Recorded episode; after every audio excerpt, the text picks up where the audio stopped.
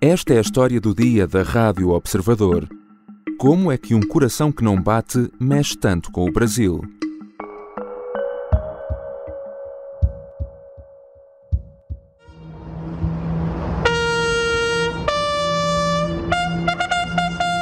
Banda Militar Salva de Canhões E a Esquadra da Fumaça, como lhe chamam no Brasil, os aviões da Força Aérea que desenham um coração enorme no céu. Depois de ter chegado a bordo de um Rolls-Royce e de passar por todas estas honras de Estado, eis que as câmaras nos mostram que, à sua frente, ele tem agora o presidente do Brasil, Jair Bolsonaro, e a primeira-dama, Michelle, que estão posicionados à entrada do Palácio do Planalto. Mas neste caso não estamos a falar de um qualquer chefe de Estado que está de visita a Brasília nem tão pouco de uma pessoa.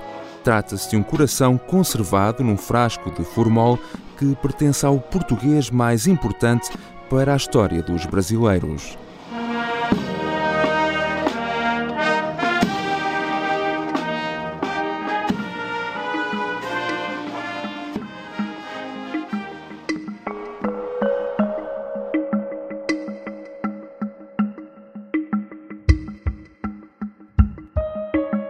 Dom Pedro IV para os portugueses, Dom Pedro I para os brasileiros. O homem que deu o famoso grito de Ipiranga e foi o responsável pela independência do Brasil. Foi a 7 de setembro de 1822 e estamos, por isso, a poucos dias dos 200 anos desse momento histórico. Ora, é precisamente no âmbito das comemorações dos 200 anos da independência do Brasil que o coração de Dom Pedro saiu pela primeira vez de Portugal. A relíquia costuma estar guardada não a sete, mas a cinco chaves no Porto, na Igreja da Lapa. Neste episódio da História do Dia, vamos recordar quem foi Dom Pedro IV. Vamos igualmente perceber porque é que o coração do monarca está em Portugal, mas o corpo está sepultado no Brasil. E também porque é que foi recebido no Brasil como se fosse um chefe de Estado vivo. Eu sou o João Santos Duarte e hoje vou falar com a Rita Pereira Carvalho, jornalista do Observador.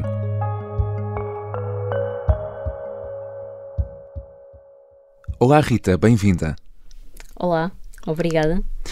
Vamos começar por uma pequena aula de história, mas muito resumida. Quem foi Dom Pedro IV? Bom, uh, Dom Pedro IV uh, eh, viveu a maior parte da, da vida no Brasil. Uh, ainda era uma criança quando, quando saiu de Portugal e foi para lá com, com a família real, em 1807. Aliás, com o pai Dom João VI e com a mãe, Carlosa Joaquina, e foram para fugir à, à primeira invasão francesa. A corte mais tarde regressou depois da, da Revolução Liberal, em 1820, mas Dom Pedro não quis voltar a Portugal. Dois anos depois, em 1822, proclamou então a independência do Brasil nas margens do rio Ipiranga e é proclamado Imperador do Brasil. Uhum. E, uh, e ficou então eternizado o famoso grito do Ipiranga, independência ou morte. Uh, entretanto, Dom Pedro foi obrigado a regressar a Portugal e começou uh, uma guerra civil entre os liberais e os absolutistas. Dom Pedro estava então do lado da causa liberal e Dom Miguel, o seu irmão, estava do lado dos absolutistas. A luta terminou no Porto, uh, e esta cidade é muito importante, e já vamos ver porquê. Uh, Dom Miguel foi expulso do país e foi implementada a Carta Constitucional, que foi inspirada na Constituição brasileira. Dom Pedro morreu novo, aos 35 anos, no mesmo quarto onde nasceu, no Palácio de Queluz. E o seu coração sempre pertenceu ao Porto. O coração de Dom Pedro é o maior tesouro do Porto porque nada nos vale se não tivermos liberdade. E o significado do coração de Dom Pedro é exatamente o significado da liberdade. Eu creio que para Dom Pedro também a cidade do Porto tinha significado, a significado da liberdade, porque ele conheceu bem a cidade e viu como a cidade se bateu com ele por ela. Ouvimos aqui então o presidente da Câmara do Porto, Rui Moreira, a falar da importância desta relíquia para a cidade. Por que é que o coração de Dom Pedro IV está em permanência na cidade do Porto?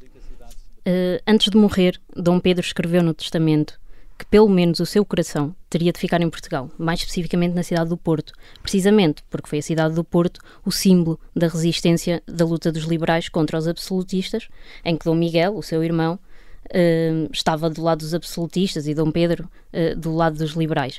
E e Dom Pedro, que liderava as tropas liberais, viveu nesta cidade durante os meses do cerco do Porto. Uhum. Uh, Dom Pedro não morreu na cidade invicta, morreu em Queluz, em 1834, uh, mas cinco meses depois da sua morte, o coração foi então para o Porto. E até chegar à Igreja da Lapa, onde está hoje, ainda passou pelo Palácio das Carrancas e pelo edifício onde está hoje a esquadra da PSP. E é também no gabinete de Rui Moreira que estão guardadas as chaves uh, que abrem a urna onde uh, está o coração.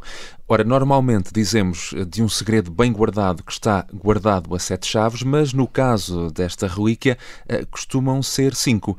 Esta é uma história curiosa. Explica-nos também um pouco desta história.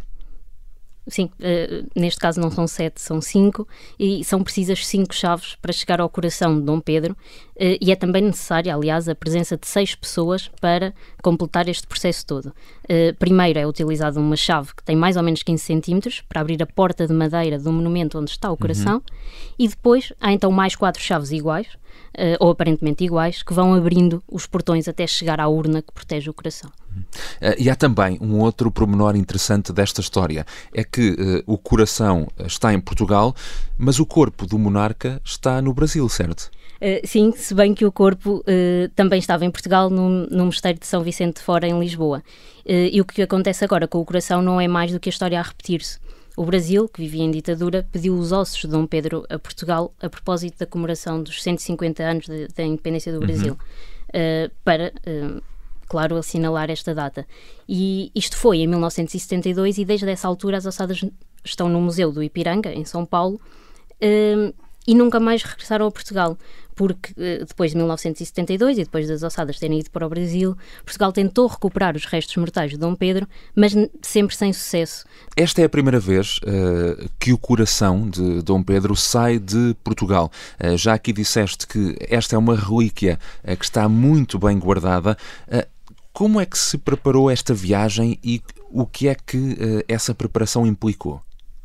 Uh, então, a, a, viagem e a estadia do, do, Coração no Brasil têm sido discutidas nos últimos meses, uh, sobretudo entre o, o, o, Governo do Brasil e a Câmara Municipal do Porto. Uhum. Um, o, e, e, neste caso, o, Coração foi transportado por um avião da Força Aérea do Brasil, que veio buscar o Coração uh, a Portugal e levou para o Brasil.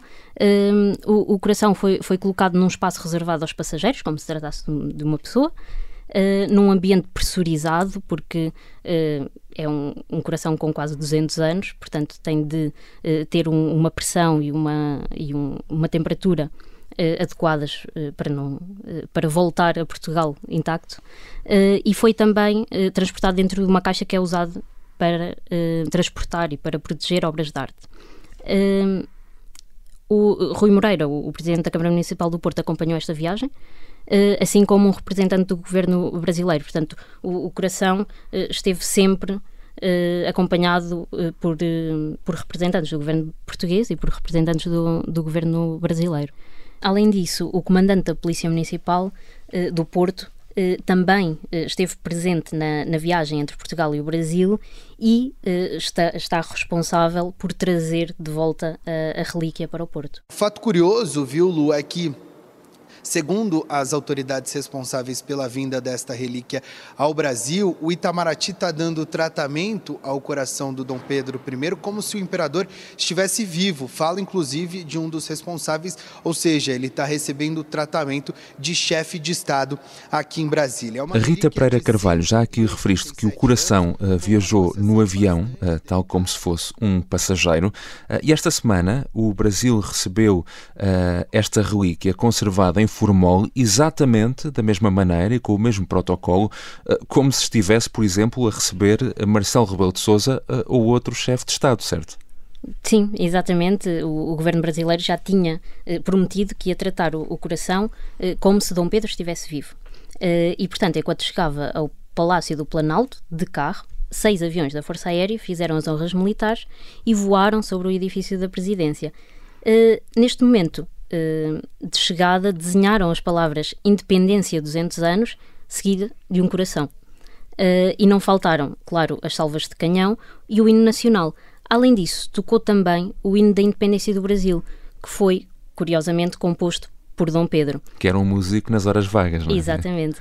Depois de tudo isto, e já no final da cerimónia, Bolsonaro fez um curto, mas mesmo muito curto, discurso. Dois países unidos pela história, ligados pelo coração.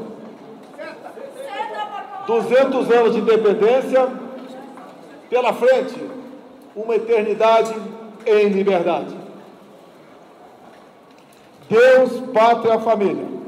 Viva Portugal, viva o Brasil. No entanto, apesar de curto, Bolsonaro fez questão de mencionar a máxima do Estado Novo uh, em referência ao período em que Portugal viveu numa ditadura de Deus, pátria e família.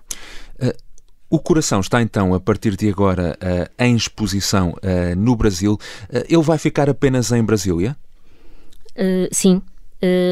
E esta foi uma das exigências feitas por Portugal durante, e, podemos chamar assim, um processo de negociação dos últimos meses porque é um órgão muito frágil, eh, que tem quase 200 anos. Eh, qualquer alteração de pressão de temperatura pode danificar o coração. Eh, fazer uma espécie de tour por várias cidades aumentava as hipóteses disso acontecer e, e Portugal quer ter a certeza que o coração regressa nas mesmas condições em que saiu. Por isso, sim, vai ficar apenas em, em Brasília.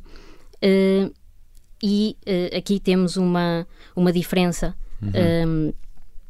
entre entre aquilo que aconteceu uh, no século passado e, e, e, o que está a acontecer agora. Porque com as ossadas de Dom Pedro, uh, durante as comemorações dos 150 anos, desfilar, estas ossadas desfilaram pelas ruas de várias cidades durante cinco meses. E, e vários historiadores e arqueólogos disseram, inclusive, que as ossadas estavam em muito más condições e até para estudar uh, outras coisas que e portanto estas esta viagem e estas exposições tornaram uh, impossíveis outros estudos e, e, Portugal certamente não quer que isso agora aconteça. Internamente no governo houve sim uma orientação ou pelo menos uma, um aconselhamento ao presidente Bolsonaro que esse ato de trazer o coração que claro atende aquela ala monarquista que existe dentro do governo, mas acima de tudo essa esse gesto poderia ajudar na eleição. Esta viagem da relíquia não é, no entanto, consensual. Há também muitas críticas a esta iniciativa, tanto em Portugal como no Brasil. Uh, sim, precisamente, uh, várias e feitas essencialmente, como, como tinha dito, por historiadores e arqueólogos. primeiro, porque o coração chegou ao Brasil em plena campanha para as presidenciais e pode ser visto como uma manobra de, de Bolsonaro. Depois, está a repetir-se uma, uma cerimónia feita em plena ditadura do século passado, que pode trazer muitas memórias ao povo brasileiro. E, e há ainda quem menciona a falta de contexto histórico. Uh, o coração fica em exposição apenas duas semanas, uh, o que é, é, considerado muito, muito pouco tempo. Uh, aliás, uma das arqueólogas que estudou as ossadas de Dom Pedro e que disse, aliás, que foram as cerimónias de, em que as ossadas estiveram expostas que impossibilitaram o estudo de muito da história de Dom Pedro ela disse mesmo que, a partir do momento em que há um uso de órgãos humanos para uma simples exposição, sem contexto de ensino, a exibição então torna-se simplesmente bizarra. Uh, e, e, portanto, as críticas andam muito, muito à volta desta questão da, uh, da propaganda política e, e, da falta de contexto histórico que isto pode. Que isto, que isto tem, aliás. Uhum. já aqui referiste que as ossadas nunca chegaram a regressar e o coração, quando é que está previsto que regresse a Portugal? O coração deverá voltar no dia 8 de setembro uh, para o Porto, tal como, é, uh, tal como era o desejo de, de Dom Pedro, e, e vai ficar nesta cidade novamente em exposição durante dois dias e depois é fechado novamente a cinco chaves e as chaves voltarão para o gabinete de Rui Moreira. Obrigado, Rita Pereira Carvalho. Obrigada.